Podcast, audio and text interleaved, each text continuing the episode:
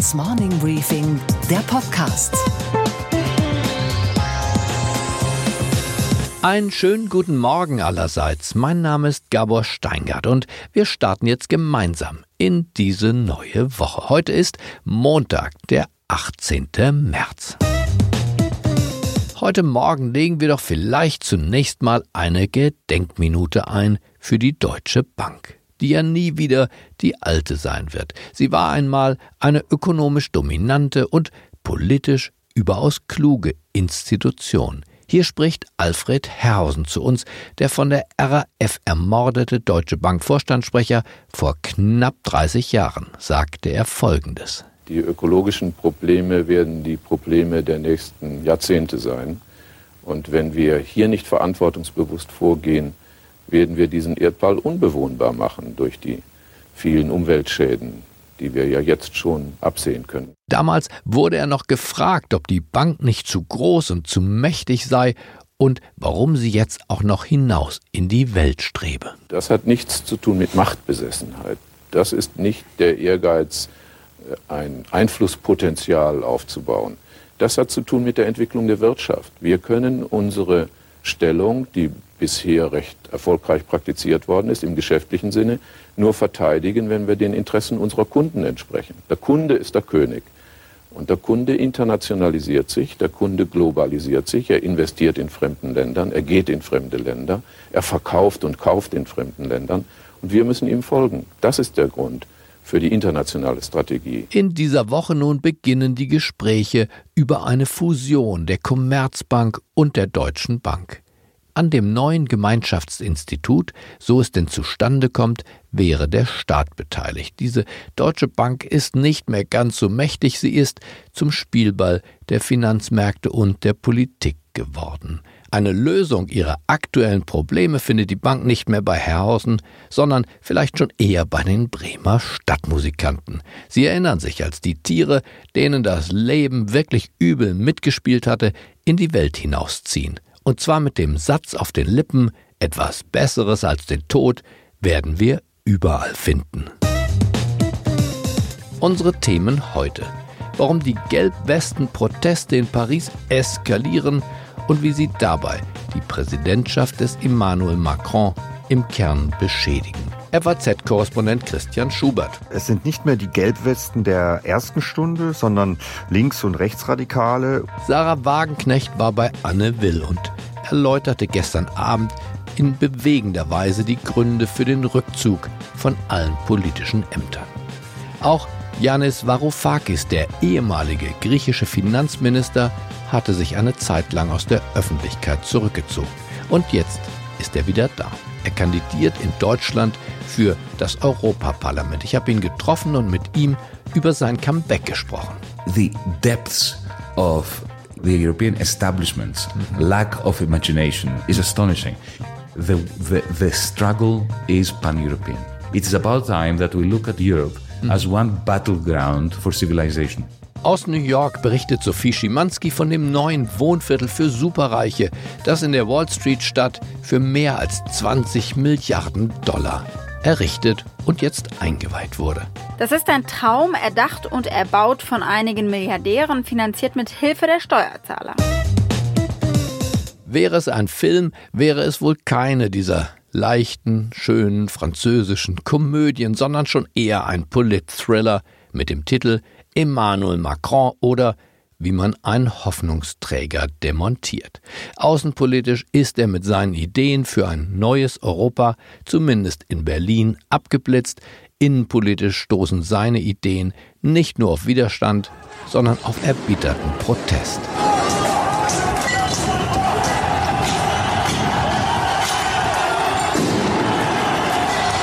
Wieder randalierten Protestierer in gelben Westen auf den Champs-Élysées. Christian Schubert ist Frankreich-Korrespondent für die FAZ in Paris. Wenn man im Fernsehen die Bilder sah, dann dachte man ja, dass fast ganz Paris brennen würde. Dem war nicht so. Es waren keine breitflächigen Proteste. Dennoch dürfen sie überhaupt nicht verharmlost werden. Die Macht der Bilder ist ja ein politischer Faktor.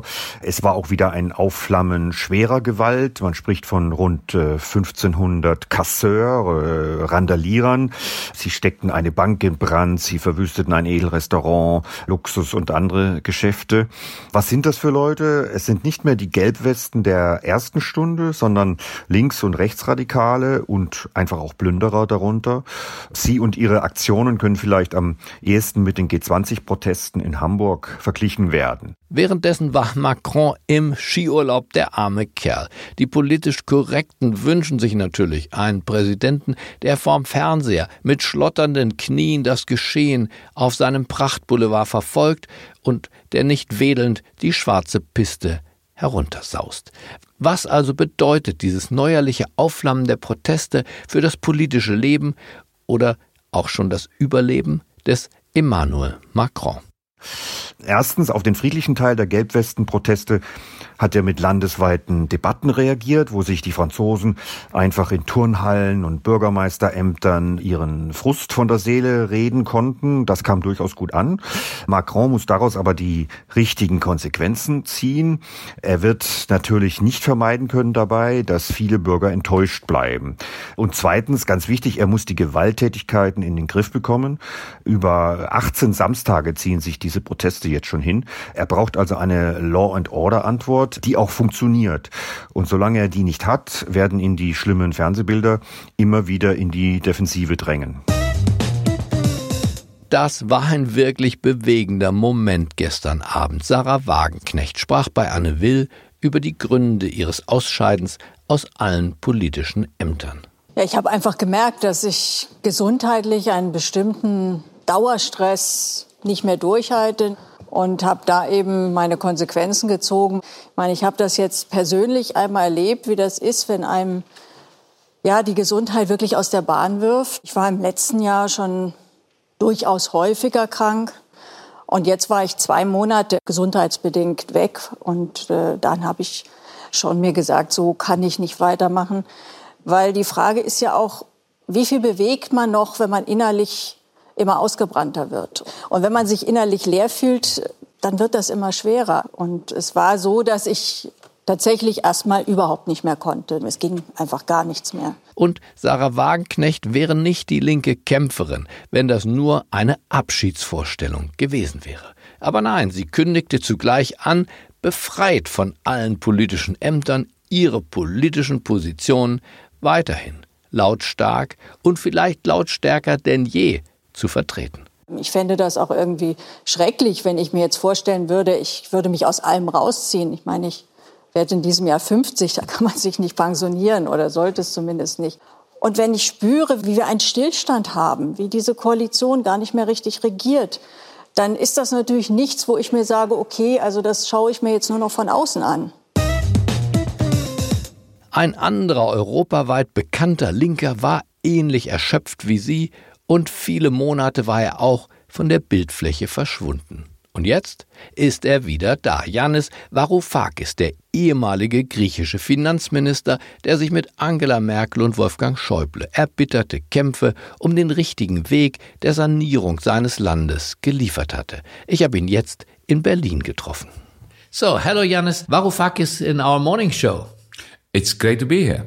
Since you have left the Greek government in July 2015. What have you done? Some kind of holiday, some kind of exercise, some kind of meditation for yourself, some rest, because you have lived a, a quite a, an exciting life before. I had to recover, but I was immersed very, very quickly in the aftermath of that period uh, with the Democracy in Europe movement. Mm-hmm. and the constant struggle against uh, a, a, character assassination attempt. I was totally immersed in politics, even more so than before. Have you ever thought about stepping beside and doing some other sort of business? You are a popular figure right now. You could could work for an investment bank, for example. Yes, but then I would slash my wrists I wouldn't be able to survive the boredom. Uh, life is far too short to waste working for an investment bank that doesn't invest anything because this is one of the great problems of Europe. We have investment banks that have huge quantities of money that they don't invest in anything meaningful and useful. So this is why we need to do politics, even if we don't like politics. I, I, I look at politics as something I would rather not do. Uh, so in order to keep doing politics mm-hmm. for the good purposes that I think that it needs to be done, I have to take breaks One is I keep writing. I exercise when I can, and I spend time with uh, my wife, just chatting and immersing myself in her world, which is the art world. It's a great way of escaping. Und natürlich wollte ich rückblickend von ihm, dem geistig erfrischten Wissen, ob er irgendwas bereut. Ob er vielleicht zu harsch, zu laut, zu aggressiv, zum Beispiel gegenüber den deutschen Geldgebern war. Oh, uh, I don't regret a single moment of it. Uh, I made mistakes that I would like to correct. If there was a rewind button, go back and do it. But I don't regret doing it. But you have said a, a very interesting sentence about the German Chancellor. You once said, She has been a disaster and we're going to miss her. Because she's smart and because she wasted enormous political capital. She had the power because the German government found itself in a very strong position due to the collapse of the Eurozone all around it. Angela Merkel had the opportunity to unify Europe, to be the unifying force that puts Europe on the trajectory towards a democratic federation. Or But she Eu- would say, I, together with the ECB and other economists, we have rescued Europe from the deep fall which has started with the crash of Lehman Brothers. What she did was imagine you have a cancer patient and you give him cortisone that perks him up and makes him feel better, but you do nothing about the tumor. That's what she's done. Also, er ist ganz der Alte geblieben. Er bewundert Angela Merkel einerseits für ihre Klugheit und wirft ihr andererseits vor, das politische Kapital, also ihr politisches Kapital, nicht richtig genutzt zu haben. Sie hat den Patienten Griechenland eben nicht geheilt und aus seiner Sicht es auch gar nicht erst versucht. Sie hat den griechischen Patienten, der von Krebs befallen war und ist, nur ruhig gestellt. Aber hat sich die Lage in Europa insgesamt seit den wilden Tagen direkt nach der Finanzkrise nicht doch erkennbar beruhigt? Denke ich jedenfalls, aber Varoufakis denkt anders. What is the situation today in The Europe? economic situation in Europe is terrible. We have uh, economic forces that are tearing Europe apart. We have a renationalization of debt. So it, Italian banks are stocked up with even more Italian public debt than before. You have uh, uh, the imbalances between capital flows and trade flows getting worse. So underneath the surface, the foundation of our European Union is getting flimsier and flimsier. Na gut, es ist nicht ganz leicht, ihm hier zu widersprechen. Die Situation in Italien ist, wie er sie beschreibt, fürchterlich. Und die hohen Milliardenbeträge für die Griechenlandrettung landeten in der Tat ja nicht bei den Beschäftigten oder den Rentnerinnen und Rentnern in Griechenland, sondern sie landeten bei den Schuldnern, die allerdings mit ihrem Geld die Beschäftigten und die Rentnerinnen und Rentner bis dahin finanziert hatten. Aber wenn es ja nur Griechenland wäre, überall in Europa sehen wir heute das Anwachsen des Populismus und genau darüber haben wir dann auch gesprochen. society is turning against the political center. We have the rise of political monsters all over Europe, fascists effectively. What we also see in Emmanuel Macron, so it's He's not only finished. monsters. Uh, Emmanuel Macron is dead. And he was killed, he was given the kiss of death. Natürlich meint er nicht, dass Macron körperlich tot sei, aber er glaubt, dass die Macron-Agenda nicht mehr funktioniert. Emmanuel Macron is uh, the best kind of liberal politician that you can have. I have my disagreements with him. He was well intentioned. He had a vision uh, with which I disagreed. I thought, I thought it was too moderate, too little, too late. But nevertheless, it was in the right direction. He said, we need two things in Europe. If we don't do those things, Europe is collapsing. First, we need to democratize our decision making in the European Union. Your program. Yes, indeed. And the second thing he said is that we need to create effectively a political union and a fiscal union, a common uh, federal ministry uh, in the Eurozone, a common budget, a common unemployment insurance. This agenda is dead. It was killed initially by Schäuble, then by Merkel, decisively by Martin Schulz, by the FDP, and now the whole of the German political establishment has effectively said nein to the Macron agenda. Und damit waren wir beim Kernthema seiner Wahlkampagne für die Europawahl angelangt. Denn Janis Varoufakis führt eine eigene Liste an, die man auch in Deutschland wählen kann. Und die aufgrund einer Besonderheit des europäischen Wahlrechts lediglich 0,6 Prozent der Stimmen braucht, um ihm einen Sitz im Europaparlament zu bescheren. Diese Liste heißt Bewegung für ein demokratisches Europa, auf Englisch Democracy in Europe Movement. Natürlich hat diese Bewegung ein umfangreiches Programm, aber ich wollte von ihm wissen, was wäre der eine Punkt, der Kern vom Kern dieses Programms, den er morgen früh gleich umsetzen würde. The first thing I would do mhm. Monday morning, announce that the European Investment Bank is going to issue 500 billion euros worth of bonds every year to mhm. fund the green transition program across Europe, the investment in green energy that Germany mhm. needs in particular, green transport, green transition in industry and in agriculture, to create the good quality jobs that we need in Europe, across Europe, and to tackle climate change. This is a Because kind of Eurobond tackled to one topic.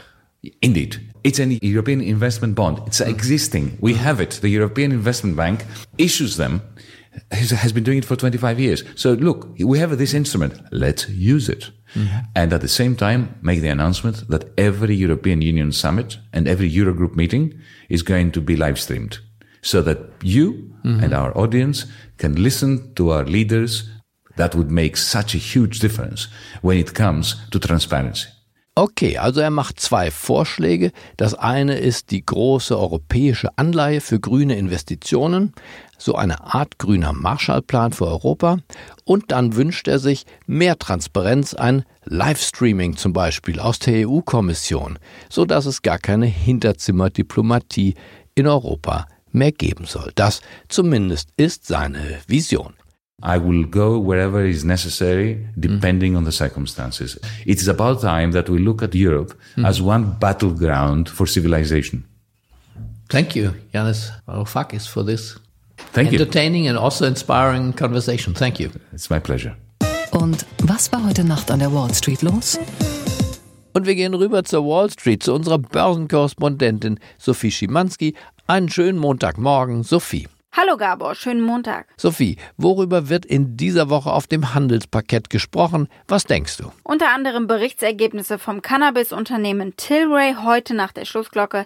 Am Donnerstag gibt's dann Nike. Am Mittwoch soll ein 70 Milliarden Dollar Deal abgewickelt werden, bei dem Disney 21st Century Fox teilweise schluckt. Unter anderem den Streamingdienst Hulu. Das ist natürlich eine Kampfansage an Netflix und Amazon Video. Mittwoch außerdem eine Pressekonferenz der Notenbank nach einer zweitägigen Sitzung, aber es rechnet hier niemand mit einem Zinsschritt, Gabor. Es ist die erste Woche, in der Hudson Yards im West Village in Manhattan geöffnet hat. Mehr als 20 Milliarden Dollar stecken in diesem größten privaten Bauprojekt der USA. Was soll dieses Viertel sein oder werden? Die Bauunternehmer selbst nennen es das Herz von New York. New Yorker sollen dort leben, arbeiten, shoppen und essen gehen können. Sechs Wolkenkratzer mit entsprechenden Restaurants und Apartments werden es am Ende werden. Teilweise sind sie noch unter Konstruktion. Aber eine Mall mit Luxusmarken wie Fendi und Dior hat eben am Wochenende bereits eröffnet. Wer es sich leisten kann, der müsste die Hudson Yards mit Sicherheit niemals verlassen. Der Bürgermeister und die Politik insgesamt, die finden das Projekt natürlich toll. Klar, es sollen jede Menge Jobs entstehen und äh, die Hudson Yards sollen maßgeblich zum Wirtschaftswachstum äh, von New York beitragen. Aber es gibt natürlich auch Widerstand. Was sind die Schattenseiten der noblen Hudson Yards? Ja, der Steuerzahler hat ordentlich mitfinanziert. Es wurden Milliarden in den Ausbau der umliegenden Infrastruktur gesteckt, die Subway zum Beispiel. Und zusätzlich haben sowohl die Bauunternehmer als auch die Unternehmen, die eben dort Büros angemietet haben, sagenhafte Steuererleichterungen bekommen. Insgesamt haben sie so öffentliche Gelder im Wert von 6 Milliarden Dollar zusammengeklaubt. Okay, Gabor. Und was hat dich heute Morgen wirklich überrascht? Wie Neuseelands junge Premierministerin nach dem Anschlag von Christchurch die richtigen Worte findet.